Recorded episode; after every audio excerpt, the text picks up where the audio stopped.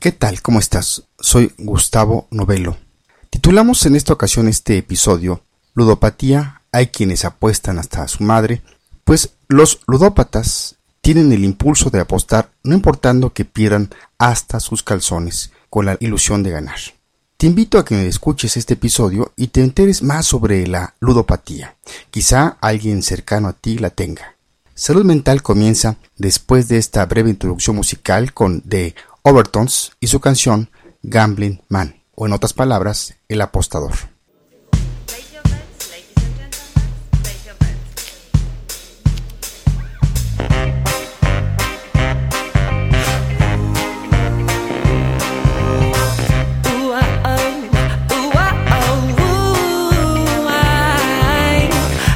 you once, I loved you twice. That's where this tale begins. I played my hand, I rolled the dice. Now I'm paying for my sins. I got a bad addiction, baby. It's you,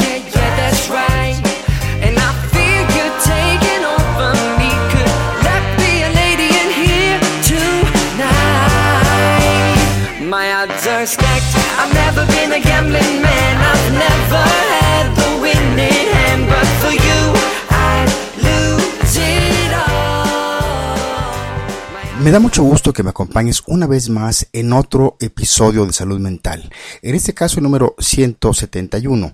Soy Gustavo Novelo y te saludo desde el Centro de Psicoterapias México, en el piso 28, aquí en el World Trade Center, en mi bellísima capital mexicana, ya entrados en primavera y con los calores típicos de esta estación, al menos aquí en el DF, y con muchos árboles floreando, dando un contraste multicolor muy agradable a los sentidos. Hace ya algunos años, leyendo el libro Mujeres que compran demasiado, de la autora Caroline Wesson, leí algo que me dejó reflexionando desde entonces. Al inicio de este libro, decía que la mayoría de los seres humanos tenemos al menos una adicción. Y no se refería solamente a las adicciones a las sustancias, ya sea fumadas, tomadas, untadas, inhaladas o inyectadas, sino que iba más allá, comentando que las adicciones pueden abarcar todas las esferas humanas. Hay quienes, además de ser adictos a, los, a las sustancias químicas, también son adictos a la tecnología en cualquiera de sus formas, al trabajo, al sexo, al ejercicio, etc. Y dentro de este etcétera está la adicción al juego, o mejor conocido como ludopatía. La ludopatía es un impulso irreprimible de jugar a juegos de azar a pesar de ser conscientes de sus consecuencias y del deseo de detenerse. Los sinónimos de esta enfermedad son juego patológico, ludomanía, juego compulsivo o adicción al juego. La ludopatía se considera un trastorno del control de los impulsos y por ello la American Psychological Association no lo considera como una adicción, aunque otros sí lo ven como tal. El juego patológico se clasifica en el DSM-4 revisado en trastornos del control de los impulsos, que también incluyen a la cleptomanía, la piromanía y la tricotilomanía, o sea, el comportamiento recurrente e irresistible dirigido a arrancarse el propio cabello o los vellos de distintas zonas del cuerpo, en los que estaría implicada la impulsividad, sin tener una correlación directa con dichos trastornos.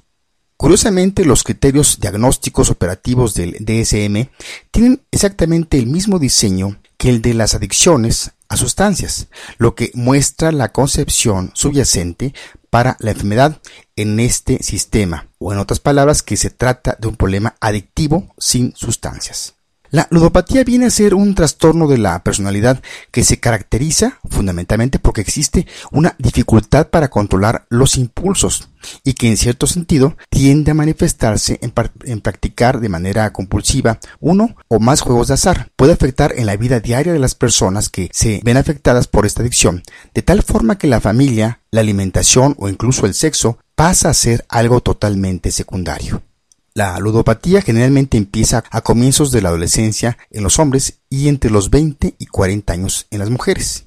El juego patológico fue reconocido oficialmente como entidad nosológica de salud mental en el año de 1980 cuando la Sociedad Americana de Psiquiatría lo incluye por primera vez como trastorno en el Manual Diagnóstico y Estadístico de los Trastornos Mentales en su tercera edición. De acuerdo con el DSM-4, el juego patológico se define actualmente de manera separada a la de un episodio maníaco. Solo cuando el juego se da de forma independiente de otros trastornos impulsivos del pensamiento o del estado de ánimo, se considera una patología aparte. Para recibir el diagnóstico, el individuo debe cumplir al menos cinco de los siguientes síntomas o comportamientos. El primero es cometer delitos para conseguir dinero para jugar. Otro es sentirse inquieto o irritable al tratar de jugar menos o dejar de jugar. Este otro es jugar para escapar de los impulsos o sentimientos de tristeza o ansiedad. Apostar mayores cantidades de dinero para intentar recuperar las pérdidas previas. Perder el trabajo una relación u oportunidad en sus estudios o en su carrera debido al juego. Mentir sobre la cantidad de dinero o dinero gastada en el juego hacer muchos intentos infructuosos por jugar menos o dejar de jugar, necesidad de pedir dinero prestado debido a las pérdidas ocasionadas por el juego, necesidad de apostar cantidades cada vez más grandes de dinero para sentir excitación. Y por último, pasar mucho tiempo pensando en el juego como recordar experiencias pasadas o formas de conseguir más dinero con que jugar. A nivel mundial, en países como en Estados Unidos de Norteamérica, el juego de azar ya tiene muchos años que es permitido y ahí la ludopatía ha coexistido desde entonces, así como especialistas para su tratamiento. Aquí en México, tan solo hace relativamente poco tiempo, se autorizaron de manera legal los casinos, aunque en una versión más limitada que en otros países. Sin embargo, la ludopatía se ha incrementado de manera dramática a la par que han crecido los casinos en prácticamente todo el país. Paradójicamente, casi no existen psicoterapeutas especializados en la ludopatía, siendo una gran necesidad de formar especialistas en este campo de manera urgente. De acuerdo con el Illinois Institute of Addiction Recovery, las últimas evidencias indican que el juego patológico es una adicción similar a las químicas. Se ha visto que algunos jugadores patológicos tienen menores niveles de neuropinefrina que los jugadores normales. Según un estudio dirigido por el Dr. Alec Roy, antiguo miembro del National Institute on Alcohol Abuse and Alcoholism, la neuropinefrina se secreta en condiciones de estrés o amenaza, de modo que los jugadores patológicos juegan para elevar sus niveles. Por otro lado, de acuerdo con un informe de la Harvard Medical School Division on Addictions, se generó un experimento en el que los sujetos se les presentaban situaciones en las que podían ganar o perder en un entorno que simulaba un casino. Las reacciones de los sujetos se medían utilizando una técnica de neuroimagen muy similar a la resonancia magnética.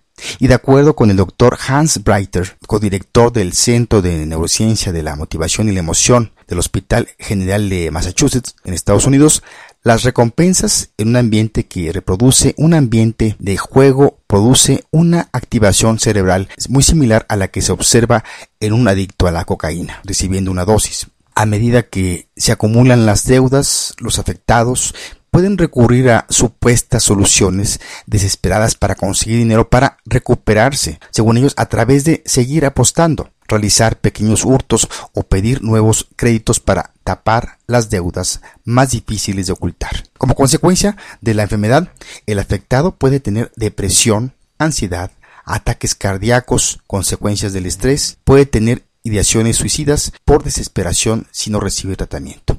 Un estudio de la Comisión para el Juego del Reino Unido, el British Gambling Prevalence Survey del 2007, concluyó que aproximadamente el 0.6 de la población adulta tenía problemas con el juego. El conocimiento científico disponible parece indicar que la ludopatía es una tendencia interna y que los ludópatas tienden a arriesgar dinero en cualquier juego disponible, más que en uno en particular. No obstante, las investigaciones también indican que la ludopatía se da más en juegos de desarrollo rápido.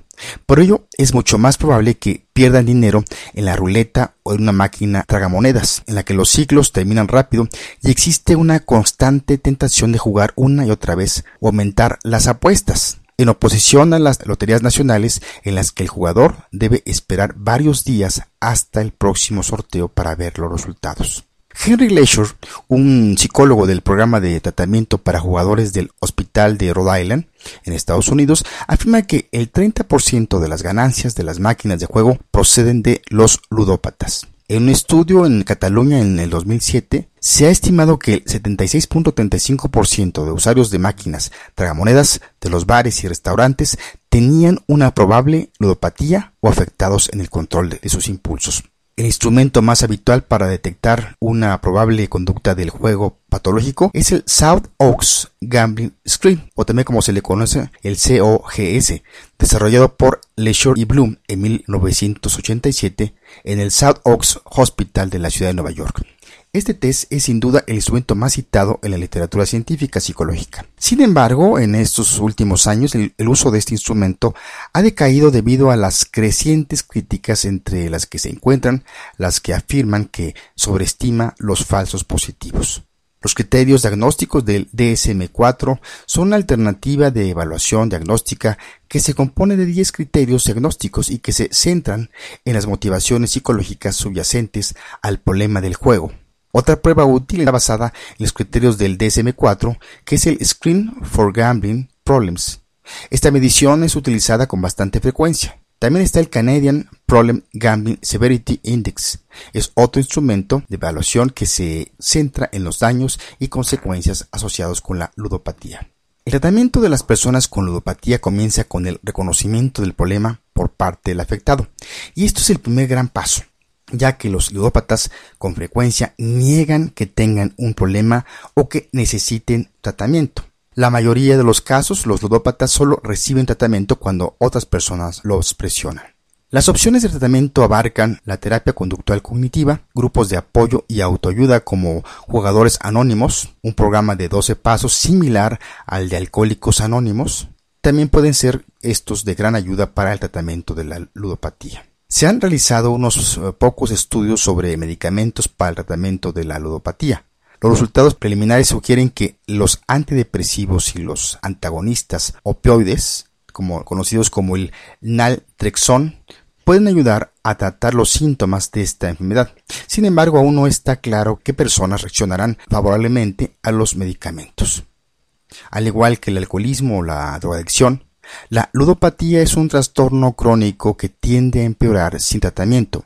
Incluso con tratamiento es frecuente comenzar a jugar de nuevo y tener recaídas. Sin embargo, los ludópatas tienen un muy buen pronóstico con el tratamiento adecuado. Dentro de las posibles complicaciones o consecuencias asociadas a la ludopatía se encuentran problemas de consumo de drogas y alcohol, ansiedad, depresión, problemas financieros, sociales y legales, incluyendo una bancarrota, divorcio, pérdida del trabajo e incluso ir a prisión. Y ojo, aquí algo muy importante para la mayoría de las personas, pues en general es que la exposición constante al juego puede aumentar el riesgo de llegar a sufrir ludopatía y el hecho de limitarla puede ser útil para las personas que están en este riesgo. Sabemos que el Internet nos ha traído muchos beneficios, no lo podemos negar. Sin embargo, debido a que hay sitios de apuestas en línea y que muchas personas están expuestas continuamente sin salir de casa, como por ejemplo las loterías eh, o lo que son apuestas electrónicas, ha llevado a que presente muchas personas caigan en lo que es la ludopatía. Están o estamos más expuestos, por supuesto. La intervención ante los primeros signos de ludopatía puede prevenir el empeoramiento de estos trastornos. Como reflexión final, yo diría que el juego en general, no importando si somos adultos, es necesario practicarlo con cierta frecuencia, pues aparte de distraernos después de una jornada ardua de trabajo, estudios, tareas domésticas, etc., es una forma de desestresarnos y generar emociones positivas o constructivas en nosotros. También nos ayuda a integrarnos y estrechar los lazos familiares o de amistades o compañerismo. Sin embargo, cuando nos damos cuenta que ya le estamos dedicando mucho tiempo, que nos estamos metiendo en problemas financieros y nos aparta de nuestros seres cercanos y de las actividades productivas, es tiempo de hacer un alto y buscar ayuda psicoterapéutica antes de que sea demasiado tarde. Si quieres saber más sobre el tema tratado el día de hoy, están las páginas web que vamos a recomendar para quienes quieren profundizar sobre el tema. Una de ellas es www.ludopatía.org y otra es www.ludopatía.cat, donde dan consejos a jugadores y familiares afectados por ludopatía. También están los libros La ludopatía, una nueva enfermedad, de Ángel Ibáñez Cuadrado y Jerónimo Saiz Suiz, editorial Mason. Y también este libro, otro también que recomendamos es Ludopatía y Relaciones Familiares, clínica y tratamiento de Miguel Garrido, Pedro Jaén y Ana Domínguez, editorial Paidós. Y la frase de este episodio del escritor Mark Twain que dice, hay dos ocasiones en la vida en las que el hombre no debería jugar, cuando no tiene dinero propio para ello y cuando juega su propio dinero.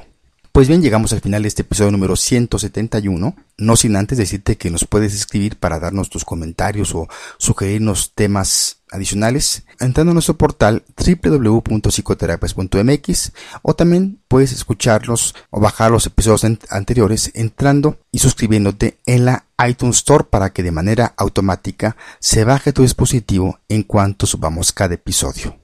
Vamos a concluir este episodio con The Overtones y su canción Gambling Man.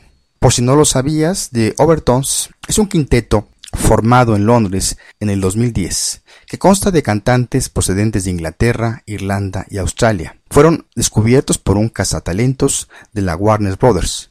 Su álbum debut, Good Old Fashioned Love, entró en la lista de álbumes del Reino Unido en el número 16 en noviembre de 2010. Sin embargo, después de la reedición del álbum, en marzo de 2011, subió al cuarto lugar.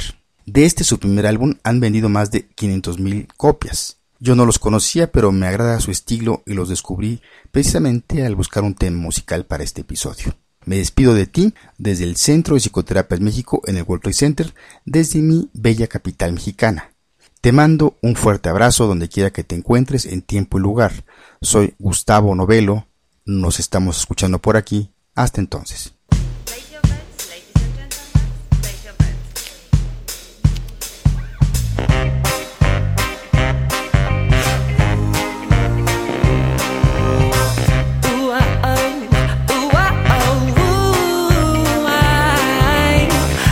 you once, I loved you twice. That's where this tale begins.